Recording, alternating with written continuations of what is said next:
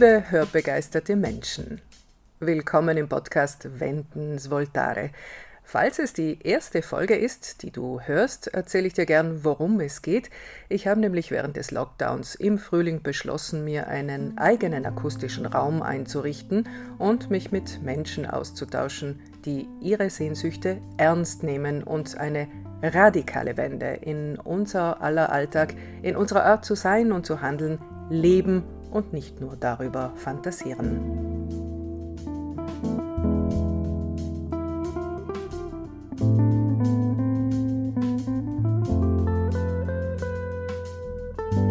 Ich bin Anita Rossi, Journalistin aus Südtirol und sitze mit meinem heutigen Gast vor einem Mikrofon in Brixen und zwar daheim bei Manuela Kehrer, Komponistin, Künstlerin, Weltbürgerin. Sie ist eine der ganz seltenen Komponistinnen zeitgenössischer Musik, die von ihrer Arbeit leben und nicht nur Lorbeeren einheimsen. Die 40-Jährige ist in den großen Konzerthäusern und auf Festivals weltweit unterwegs. Von New York, London über den Titicacasee in den Anden bis nach Tokio. In Europa hat sie ein Begabtenstipendium nach dem anderen erhalten und bei Musikpreisen läuft es ähnlich. Namhafte Ensembles geben Werke bei ihr in Auftrag, auch in der Musikvermittlung ist sie aktiv, arbeitet bevorzugt mit Kindern, publiziert, kommentiert und gestaltet Radiosendungen. Seltenes und Ungewöhnliches zieht sie magisch an. Als Basisstation für ihr momentanes Schaffen hat sie seit zwei Jahren wieder ihre Heimatstadt Brixen auserkoren, wo sie mit Mann und zwei Kleinkindern lebt.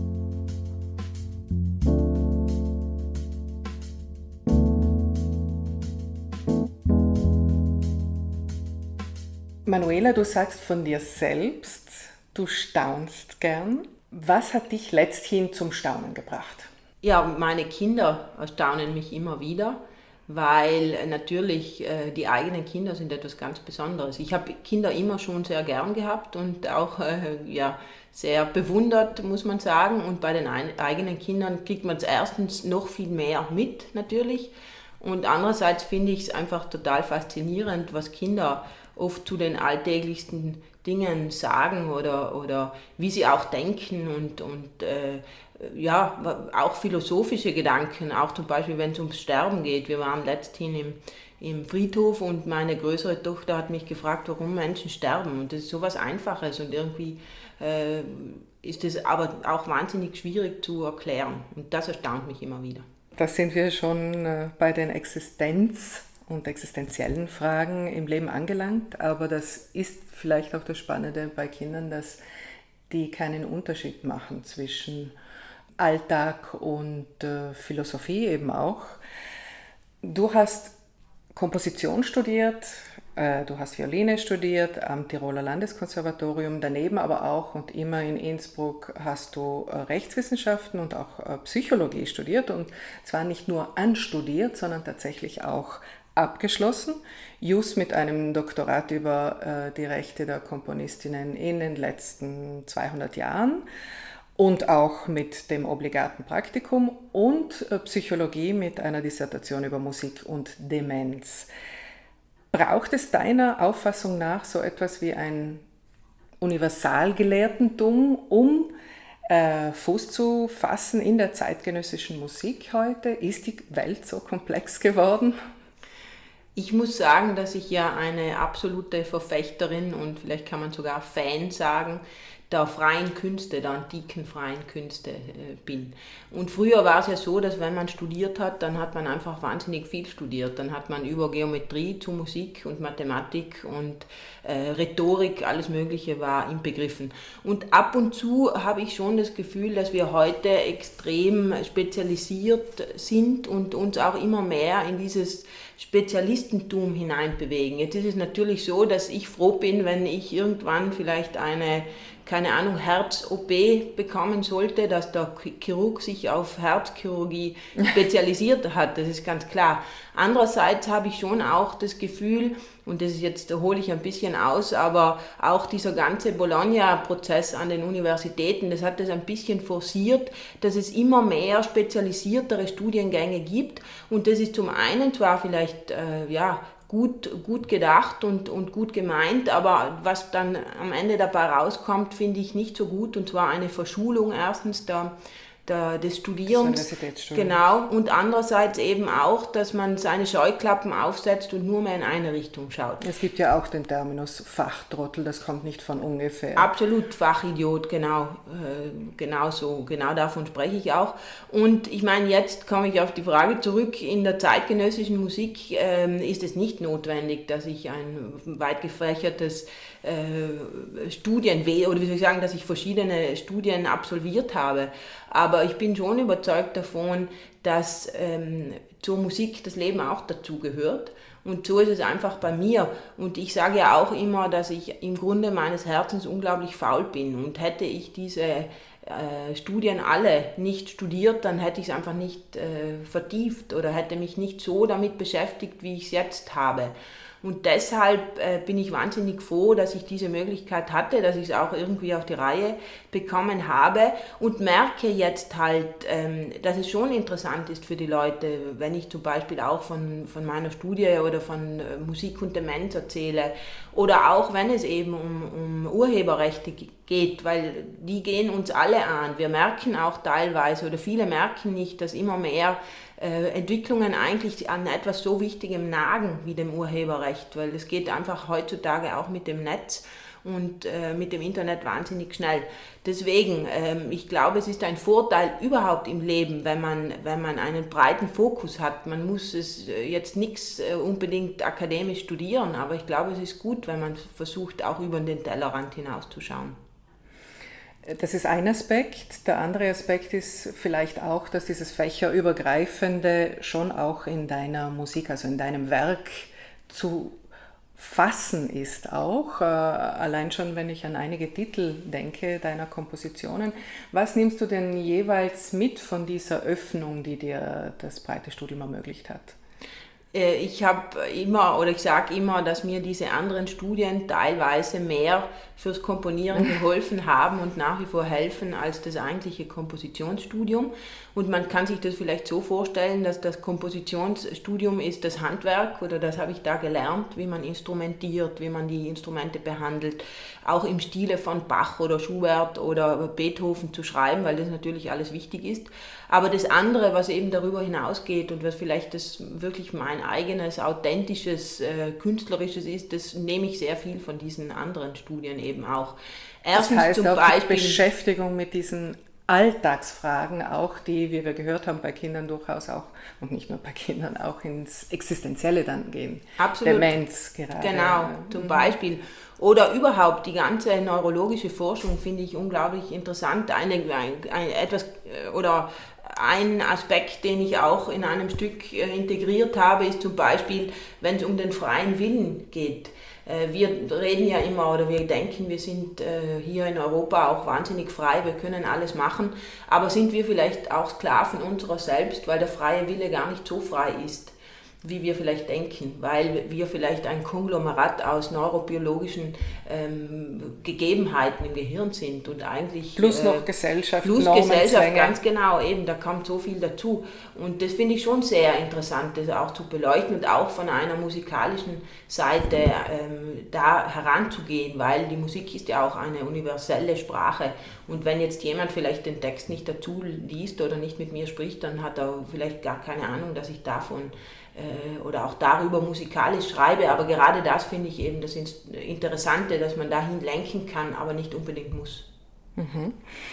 Was hat dich aber letzthin vor in etwa 13 Jahren dann dazu bewogen, dass du dich für die Musik entschieden hast? Du hast ja dir alle Möglichkeiten oder alle viele Möglichkeiten offen äh, behalten und eben auch als Türöffner hast du sie auch äh, später im Leben, aber es ist doch eine Entscheidung für dich gefallen. Ich würde fast sagen, dass eigentlich die Musik sich für mich entschieden hat. Ähm, es war nämlich immer so, dass ich äh, einfach mir schwer getan habe zu sagen, ich studiere jetzt das eine oder das andere, weil es mich mehr interessiert oder weniger. Äh, das hat sich dann eben, äh, oder habe ich selber gelöst, indem ich mich in mehrere Fächer inskribiert habe und das dann auch gemacht habe. Und irgendwann war dann der Punkt, wo einfach Aufträge gekommen sind für mich. Und vorher war eigentlich das Ganze so, dass ich mir gedacht habe, will ich wirklich mit der Musik mein täglich Brot verdienen? weil ich immer das Gefühl hatte, wenn du etwas, das so wichtig und so essentiell für dich ist, wenn du das nimmst, um, um deinen Lebensunterhalt zu, zu bestreiten, dann wird es schnell zum Zwang und dann musst du es vielleicht irgendwann machen, obwohl du eigentlich gar keine Lust mehr darauf hast. Und dann war es aber eben so, ungefähr 2007 hat sich herauskristallisiert, dass immer mehr ähm, Aufträge gekommen sind. Ich habe dann auch verschiedene Stipendien und so weiter und Preise bekommen und äh, wollte dann auch in diese Richtung, wollte das auch erfüllen sozusagen. Und deswegen sage ich, die Musik hat sich äh, für mich entschieden, weil das auch zeitlich gar nicht mehr so anders gegangen ist, als dass ich dann die, die Aufmerksamkeit darauf fokussiert habe. Aber dieser Zweifel, der mit der Musik zusammenhängt, Musik monetär zu machen, ist der geblieben oder hat sich das gelöst? Das hat sich gelöst, weil einerseits hat das sicher auch etwas mit einer gewissen Einstellung zu tun. Ich bin in einem Elternhaus aufgewachsen, wo Musik etwas vom Schönsten war und ist, äh, was man sich vorstellen kann, aber eher als Hobby und auch eher so, ja, da, da kannst du jetzt nicht Geld dafür verlangen, so ein bisschen. Und ähm, erstens habe ich das gelernt, dass das sehr wohl etwas ist, äh, wo, womit man seinen Lebensunterhalt bestreiten kann und dass das auch etwas wert ist. Und Wert wird ja und Wertschätzung wird in unserer Gesellschaft sehr oft mit Geld ausgedrückt und deswegen finde ich es eben so wichtig, dass das auch klar ist. Und es gibt inzwischen auch verschiedene Richtlinien von Komponistenbund und allem Möglichen, die sagen, so wie auch in der bildenden Kunst, wenn ein Stück so und so lang dauert und für so und so viele Instrumente ist, dann kannst du einen Richtwert von verlangen. Du kommst gerade aus Wien. Vergangene Woche äh, hat eines deiner jüngsten Werke Weltpremiere gefeiert. Äh, die Oper Toteis über eine abgründige Frauenfigur, die Frontkämpferin Victoria Savs. Äh, was hat dich an dieser Figur so fasziniert? Ähm, ich muss sagen, dass der ähm, Intendant der Stiftung Heiden äh, von Bozen und Trient ist auf mich zugekommen und hat mir von dieser Figur erzählt. Ich hatte noch nie etwas von Victoria Saft gehört, noch nie. Und war im ersten Moment auch, als ich recherchiert habe, habe ich mir gedacht, oh, da lässt du lieber die Finger davon. Weil? Weil sie eine sehr, sehr äh, zwiespältige Person ist. Man muss sich vorstellen, ich habe mich im Grunde viereinhalb Jahre mit dieser Oper, mit dieser Figur beschäftigt und viereinhalb Jahre mit einer Person, die einem abgründig unsympathisch ist, das ist eine harte Sache. Und andererseits muss ich eben auch sagen, es gibt immer in, auch äh, in anderen Werk, wo ich irgendetwas in, in diese Richtung gemacht habe, oder wenn wir an einen Don Giovanni äh, denken, der ist einem auch nicht äh, geheuer, wenn man sieht, wie er mit Frauen umgeht, aber irgendwie hat er einen Charme und das hängt natürlich von der Inszenierung ab, aber irgendwie kann man sich doch mit ihm identifizieren. So, bei der Victoria Safs ist das überhaupt nicht der Fall. Und trotzdem, je mehr ich mich damit beschäftigt habe, bin ich einfach auch drauf gekommen und es spiegelt auch meine Meinung und mein Motto, was Kunst soll und darf. Man muss diese Person auf die Bühne bringen, weil es ganz wichtig ist, auch zu zeigen, was ist in dieser Zeit passiert und was passiert heute? Und wo sind die Parallelen, was kriecht sich und schleicht sich irgendwie äh, unter dem Deckmantel von etwas, das eigentlich geht, an, was eigentlich aus meiner Sicht überhaupt nicht geht. Also du sprichst von nationalsozialistischer ich, Ideologie ich spreche von Nationalismen, aber nicht nur, auch von Ideologien, auch von Populismus und von wie man Leute einfach auch äh, zu, zu einem gewissen Fanatismus bringt, äh, die glaube ich, eigentlich gar nicht dazu gemacht wären oder wo man sich das eigentlich vorher gar nicht vorgestellt hätte. Und deswegen finde ich sie, diese Victoria, auch so interessant, weil sie ist nicht das personifizierte Böse. Sie ist unsympathisch, sie hat sich nie geläutert, bis sie 1979 gestorben ist. Sie wollte mit ihren Orden, die sie von Hitler und ihrer, ihrer Prothese, die sie von Hitler bekommen hat, begraben werden. Und das ist eigentlich alles schlimm. Aber sie war jetzt nicht die, die die schlimmsten Anweisungen gegeben hat. Aber es waren doch so viele Leute, die so wie sie waren. Sie war auch keine Mitläuferin. Viele haben sie versucht als Mitläuferin zu, zu bezeichnen. Das war sie nicht, weil sie ist schon aktiv eben. Sie hat sich 1933 in die NSDAP äh, eingeschrieben, wo es noch überhaupt keine Notwendigkeit dafür gegeben hat. Die Rolle der Kunst und der Kultur ist auch zu zeigen, äh, dass Geschichte oder in diesem Fall in Wellen passiert und dass hoffentlich nicht mehr so eine Katastrophe passiert wie dann.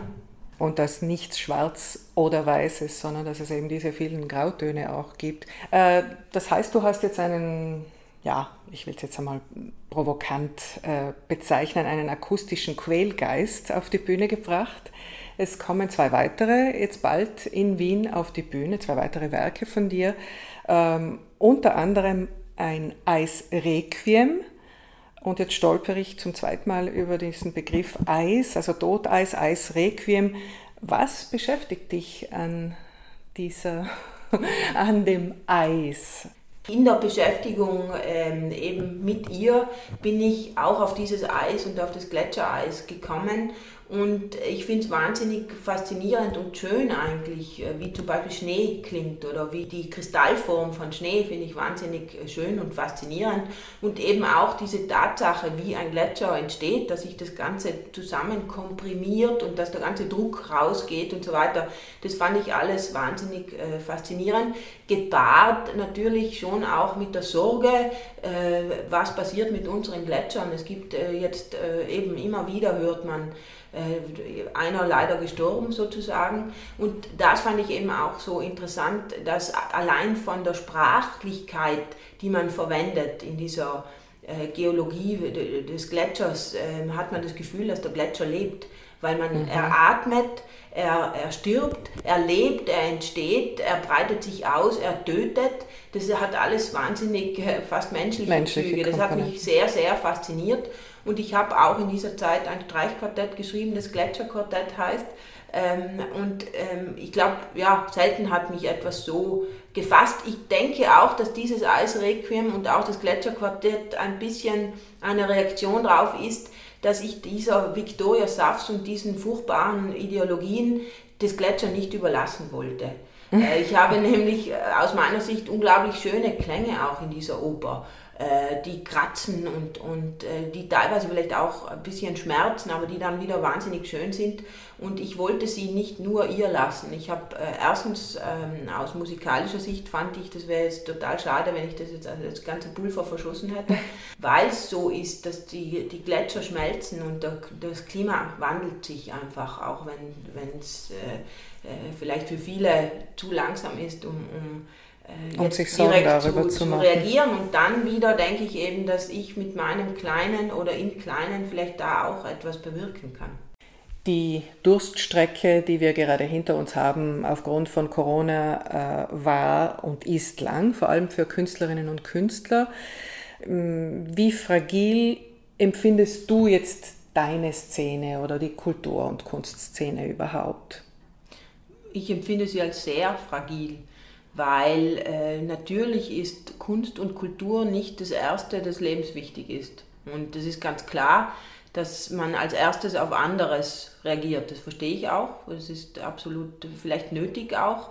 du meinst man, jetzt die Politik? Ich meine die Politik, genau. Und ich meine auch, dass eben, dass man schauen muss, dass man äh, gewisse Dinge einfach unterbindet oder Kontakt und äh, braucht man gar nicht reden. Äh, das Problem ist jetzt natürlich, dass wir, oder was ich auch kritisiere, ist, dass immer der gehört wird, der am lautesten schreit. Und wir Künstler und Kulturschaffende sind eine leise Stimme. Warum auch immer, es ist einfach so. Und das fand ich sehr schade, dass wir vielleicht nicht ganz vergessen wurden, aber für uns gab es so ein bisschen, ähm, wie soll ich sagen, Beruhigungströpfchen und nicht die, die wirklich großen äh, Happen haben wir einfach nicht bekommen. Und da sieht man halt auch, wie Wertschätzung äh, im Grunde verteilt wird. Und ich glaube, dass das, und das äh, sagen ja auch viele, dass die Krise äh, ein Vergrößerungsglas ist für eigentlich andere Probleme. Und ich denke, da wird einfach auch klar, dass, äh, dass Kultur nicht den Stellenwert hat, den sie haben sollte, zumindest aus meiner Sicht. Und ähm, ich finde, das ist ein gesellschaftliches Problem auch. Das ist nicht nur, äh, dass jetzt die Politik nicht reagiert hätte. Die hat aus meiner Sicht absolut zu wenig und zu, zu langsam und, und alles reagiert. Aber auch, ähm, auch die, die, die Gesellschaft, äh, wenn man so will. Ich nehme zum Beispiel immer diese, diese Geschichte auch, wir Künstler haben ja in Südtirol diesen kleinen 600-Euro-Bonus bekommen, wenn wir etwas abgeliefert äh, haben. Und, äh, dann, es war eben diese Bedingungen. Es war wie genau, kein anderer. Wie kein Beitrag. anderer. Und was jetzt auch gern äh, unter den Tisch gekehrt wird, ist, dass das, äh, diese 600 Euro waren aus dem Kulturtopf. Das war kein anderer Topf, das war der Kulturtopf. Und das ist auch nicht richtig, weil da fehlen morgen dann Geld, Gelder für andere Sachen, äh, für die sie eigentlich vorgesehen hätten sein sollen. Das hätte eigentlich dieser Covid-19-Topf sein sollen, da schon. Und wie gesagt, es war gebunden an an diese Bedingungen. Und was ich jetzt auch sagen will, ist, dass der ähm, Landesrat Achammer gepostet hat, dass ähm, die Künstler werden unterstützt, sie bekommen 600 Euro äh, Bonus. Und daraufhin hat es eine, wie man heute so gern äh, schön sagt, einen Shitstorm gegeben, äh, sondergleichen, wo die Leute gesagt haben, ja, jetzt kriegen die Künstler was und die Kinder müssen daheim bleiben oder auch Vergleiche, die, die absolut nicht, die, die nicht funktionieren funktionieren. Und äh, er hat daraufhin gelöscht, weil einfach so diesen Post hat er dann gelöscht. Ähm, was ich auch sage ist, und ich meine, ich bin blöderweise nicht bei Facebook, aber erstens hätten wir uns mobilisieren sollen und da vielleicht reden. Das heißt halt wirklich eine Lobby bilden, eine Lobby andere auch. Oder einfach auch das Gespräch suchen, weil vielleicht wäre das ja auch eine Chance gewesen, zu sagen diesen Leuten, wir sind da und wir machen das und was habt ihr in dieser Zeit gemacht? Ihr habt Filme geschaut, ihr habt Musik gehört und ohne glaube ich nicht, dass ihr so gut durch diese Krise gekommen wärt. Auch eure Kinder. Und schließlich gehört das alles zu dieser Kreativwirtschaft dazu. Fakt ist, dass wir keine Lobby haben. Wir haben mhm. gar nichts. Wir haben ein paar Verbände, die aber überhaupt keine Macht haben. Macht ist ein hässliches Wort, aber es wäre doch vielleicht ganz äh, gut, wenn man äh, das sich auch traut zu nehmen. Und Künstlerinnen und Künstler sind halt oft so, dass sie sich dann denken, äh, wir machen unser, unseren Brei, wir kochen unser Süppchen. Ähm, aber eigentlich finde ich, ich meine, ich sage auch immer, ich bin Unternehmerin. Ich bin, äh, vielleicht, viele Künstlerinnen scheuen sich, den Vergleich mit der Wirtschaft zu nehmen. Und natürlich sind es vielleicht auch andere Zahlen, aber eigentlich, ich bin Unternehmerin, ich verkaufe ein Produkt und ähm, ich kriege oder ich habe eine gewisse Aufmerksamkeit und deswegen glaube ich, ist es durchaus vergleichbar. Was ich wichtig fände, und vielleicht darf ich das jetzt auch sagen, da gibt es jetzt auch schon erste Schritte, dass man mal endlich in Angriff nimmt, zu schauen, wie viele Menschen arbeiten in Südtirol für die Kreativwirtschaft. Was gibt da überhaupt für Zahlen? Und natürlich ist es auch schwierig, ähm, wobei man sagen muss, in, in, der, in Österreich ist es so, dass, sie, äh, dass diese Zahlen am Tisch liegen und tatsächlich sind es mehr und sind größere Zahlen als in der Landwirtschaft zum Beispiel. Und ich meine, das macht schon einen Eindruck, finde ich. Und dann hat man auch ganz andere, eine andere Position. Und dann ist natürlich klar, dass Kunst und Kultur noch viel mehr ist als jetzt, äh, keine Ahnung, vieles andere. Aber trotzdem bin ich überzeugt, dass das mal ein wichtiger erster Schritt wäre. Mhm. Also du hast die ewige Kulturdebatte angesprochen. Ja. Was ist uns Kunst, was ist uns Kultur wert als Gesellschaft? Und könnten wir überhaupt ohne leben? Mhm. Äh, ähm, die Diskussion gibt es ja schon ewig, aber Corona hat uns jetzt wieder mal gezeigt, äh, dass das Signal sowohl von Politik als auch Gesellschaft eher das ist, Kultur ist eher im Bereich Luxus anzusiedeln und jetzt nicht lebensnotwendig. Ähm, was könntet ihr diesem, dieser Wahrnehmung auch entgegenreden oder was könnte die Botschaft sein auf der anderen Seite? Kultur und Kunst kann ganz viel und zwar das Leben lebenswert machen, aber auch ein Spiegel sein von der Zeit, aber auch der Vergangenheit und auch für die Zukunft. Und das wichtigste Argument für mich ist, auch wenn ich Tiere lebe, äh, liebe, ich liebe Tiere, Aber was macht den Menschen oder was macht den Unterschied aus? Eben, dass wir Kultur haben, dass wir nicht nur essen, aufs Klo gehen und eben uns baren, so blöd es klingt, aber es ist einfach so, sondern dass wir das Ganze eigentlich füllen, auch unsere Zeit mit sehr viel Sinnvollen. Und das finde ich das ganz Wichtige und, und das Lebenswerte. Und warum arbeitet jemand vielleicht am Fließband? Ja, damit er am Abend Netflix oder ins Kino oder hoffentlich ins Theater oder sich ein Konzert anhört. Und äh, ich meine, ich, für viele Menschen ist Arbeit auch ein Weg, um, um sich noch etwas anderes anzusehen oder, oder etwas anderes zu erstreben. Und äh, das finde ich zwar auch schade, weil ich finde, dass äh, Arbeit sollte auch etwas sein, was für einen oder was einen selber weiterbringt und äh, ja, die Persönlichkeit irgendwo ähm, oder man etwas erleben kann und, und machen kann, äh, mit dem man sich total identifiziert. Aber wie, wie gesagt, ich finde, dass, dass Kunst und Kultur äh, uns auf eine unglaublich andere Ebene bringen, als wenn wir sie nicht hätten. Mhm. Insofern hat Corona jetzt doch auch etwas Wichtiges geleistet, nämlich diese Frage noch einmal aufgeworfen, auch für euch selbst. Wie, wie wichtig glaubt ihr selbst zu sein in dieser Gesellschaft, in, in unserem Getriebe und wie laut möchtet ihr in Zukunft sein, damit man euch nicht überhört oder übertönt? Corona hat auch gezeigt, dass ihr oder viele Mitglieder dieser Gesellschaft eben sehr, sehr, sehr verwundbar sind und ähm, gleichzeitig auch die Existenzsicherung der Künstler, Künstlerinnen äh, eben nochmals die Frage in den Raum geworfen. Es gibt ja in Deutschland und Österreich dieses Modell der Künstlersozialversicherung das absolut gut funktioniert. Es gibt natürlich immer, äh, wie soll ich sagen, Dinge, die noch zu optimieren sind, aber Fakt ist, dass die Leute wirklich abgesichert sind, dass die Rente äh, gesichert ist und dass sie eben auch im, im Moment des Ausfalls äh, als Künstlerinnen aufgefangen werden. So.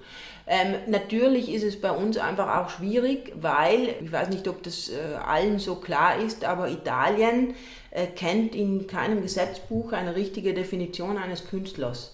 Das ist im Grunde alles sehr vage und es gibt keine richtige Definition und kein Berufsbild vor allem eines Künstlers. Oder man sollte versuchen, es auf gesamtstaatlicher Ebene zu regeln. Äh, Fakt ist aber, dass doch durch unsere Autonomie einiges möglich ist und das ist ja jetzt schon seit einiger Zeit im Gespräch, dass es eine speziell für Südtirol äh, angepasste Künstlersozialversicherung geben sollte, die im Grunde äh, so heißt, aber eigentlich geht es vor allem um die Rente und, und, um eine Pensionsvorsorge, was ja zumindest ein erster Schritt wäre. Fakt ist aber, dass seit doch einiger Zeit darüber diskutiert wird und passiert ist noch nichts. Ähm, es gibt jetzt, äh, es ist im Gespräch zum Beispiel, dass auch äh, Kunst am Bau gefördert werden soll, dass einfach ein, die öffentlichen ähm, Bauten einer gewissen Prozentsatz mit Kunst einfach ausgestattet werden müssen und so weiter. Wobei das natürlich auch ein Schuss ist, der nach hinten losgehen kann, weil dann suchen sich halt diejenigen Kunst aus, die ähm, irgendwie für ihr Verständnis kompatibel ist. Aber dass dann zum Beispiel eine Klanginstallation, oder ich denke jetzt an uns Komponistinnen auch in Südtirol, gar nicht so angedacht wird, das ist eben dann ein Problem. Mhm. Ich mache dich jetzt genau daran fest, du gestaltest ja sehr gern, sowohl natürlich musikalisch in deiner Kunst, äh, aber auch als äh, wacher Mensch, der Politik interessiert ist und äh, der sich umhört. Apropos Gestalten und Kultur, wärst du Südtirols Kulturlandesrätin, was wäre da ziemlich weit oben auf deiner Prioritätenliste oder was sind die Aufgaben, die du jetzt angehen würdest? Ja, zum einen ganz sicher ähm, diese Künstlersozialversicherung, damit äh, auch, äh, um glaubwürdig zu bleiben, weil wenn man jahrelang darüber redet, dann muss man das einfach irgendwann machen, finde ich. Auch wenn es Vorgänger vielleicht schon, äh, wie soll ich sagen, ins Gespräch äh, gebracht haben. Und äh, ich finde, es ist richtig und es ist wichtig, dass Tradition in Südtirol belebt wird. Aber ich bin einfach auch der Überzeugung, dass es einen guten Ausgleich geben muss ins Heute man kann nicht nur tote Kultur ähm, fördern, sondern man muss sehr ins Jetzt schauen. Und ähm, ein bisschen hat sich mein Blickwinkel, glaube ich, auch vielleicht durch diese Krisenzeit, ich weiß es nicht, geändert weil ich immer das Gefühl hatte, es gibt einen guten Ausgleich in Südtirol, aber inzwischen habe ich das Gefühl, dass das eben nicht so ist, dass es zu viel auf die Tradition äh, geschaut wird. Was meinst du jetzt mit Tradition? Also ich meine, dass berechtigterweise zum Beispiel Musikkapellen oder, oder Schützenbund oder äh, Kirchenchöre äh, subventioniert werden. Das finde ich super, das muss so sein, Trachtenverbände, alles. Aber wenn ich mir dann auch das Budget anschaue, was da dann auch für Probelokale oder für, für äh, Trachten und für Instrumente ausgegeben wird, dann finde ich das auch super, aber dann will ich das auf der anderen Seite mindestens genauso haben. Dass sich ein Gleichgewicht Dass hält. sich ein Gleichgewicht hält und dass auch junge und auch aktuelle Kultur äh, und auch zeitgenössische Kultur einfach äh, ihren Platz haben und, und das genauso ähm, geschätzt, gefördert, aber auch äh, ja, nach vorne gebracht wird wie das andere. Und das habe ich ein bisschen das Gefühl, das Gefühl, dass nicht so ist. Es gibt verschiedene Sachen, die ich auch machen würde. Ich würde zum Beispiel Künstlerinnenstipendien einführen, Jahresstipendien, dass es zehn äh, bildende Künstler oder äh, zehn ähm, Musikerinnen gibt, die wirklich ein Jahresgehalt bekommen. Das ist auch nach Vorbild äh, des österreichischen Staatsstipendiums. Also Talenteförderung? Talenteförderung. Äh, auch mit Ateliers, dass man äh, Künstlerinnen aus oder zusammenarbeiten, dass man jemand aus Paris kommt nach Südtirol und einer aus Südtirol oder eine äh, geht nach Paris oder New York und da gibt es einiges, was jetzt auch äh, finanziell budgetär gar nicht so aufwendig wäre. Also von der Kulturlandesrätin äh, zur Frau in der Musik, in der zeitgenössischen Musik. Jetzt noch ganz schnell diese Brücke. Wir kommen zum Abschluss. Äh, welche Erfahrung hast du gemacht, ganz persönlich, als äh, junge Frau im Kulturgeschehen, also in der zeitgenössischen Musik? Es war für mich immer ein gewisser Vorteil, Frau zu sein weil was rar ist, ist auch interessant und es gibt immer noch äh, viel weniger Frauen als Männer, die komponieren und viele Programmmacherinnen wollten einfach auch Frauen äh, im Programm haben. Ich habe dann immer wieder die Frage gestellt bekommen, äh, wie komponiert eine Frau anders als ein Mann und habe dann irgendwann immer gesagt, wieso fragen Sie das nicht einen Mann? Und äh, es zeigt halt auch ein bisschen äh, durch die, die, das Verständnis oder, oder der Umgang mit, mit Frauen in dieser Szene. Aber trotzdem, wie gesagt, war es immer ein gewisser Vorteil.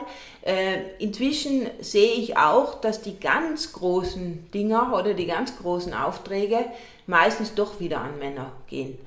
Ähm, und ich vermute ein bisschen, dass schon auch diese Männerseilschaften, die doch äh, sehr gut äh, und sehr lange schon funktionieren, sehr fest und standhaft sind und äh, einfach da äh, Männer einen gewissen Vorteil haben.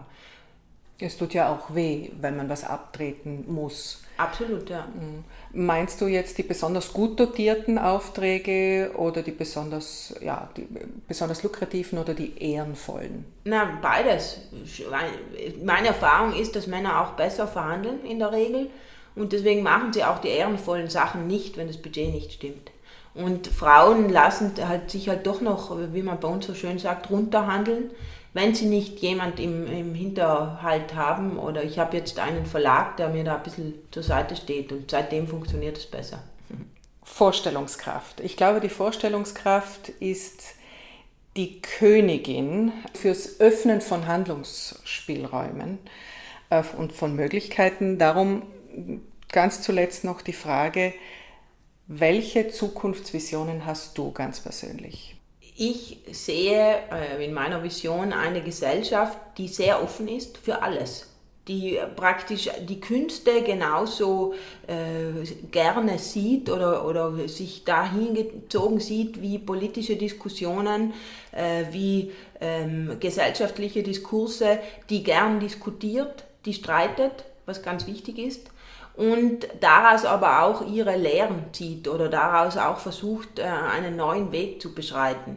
Ich sehe auch eine Gesellschaft, die einfach die Probleme sieht, auch Probleme, die nicht in der nächsten Legislaturperiode, sondern die sich vielleicht in 30 Jahren erst so richtig knallhart äh, auf das Leben unserer Kinder auswirken werden. weil das vermisse ich zurzeit sehr stark und dass eben auch die, eine Gesellschaft, die kritikfähig ist, wo man Sachen ansprechen kann und dann auch was passiert. Das ist meine Vision.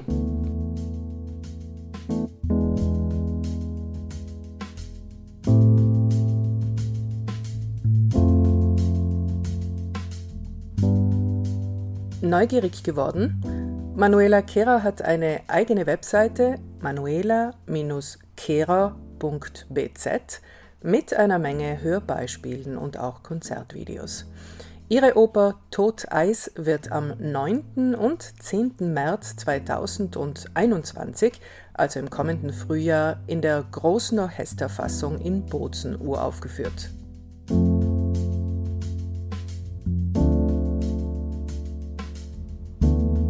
Acht Podcast-Folgen sind es inzwischen geworden. Die Aspekte rund um das Thema Wende, neue Szenarien der Zukunft gehen also nicht aus.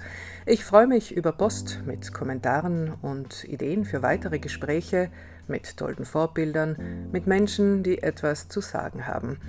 In der nächsten Folge Anfang Oktober hörst du einen Querdenker, der aus der Designszene kommt und vor kurzem beim Südtiroler Zukunftspakt mit von der Partie war, beim Anstupsen dieser Idee, die Aktionismus fordert und Druck auf Politik und Wirtschaft machen will.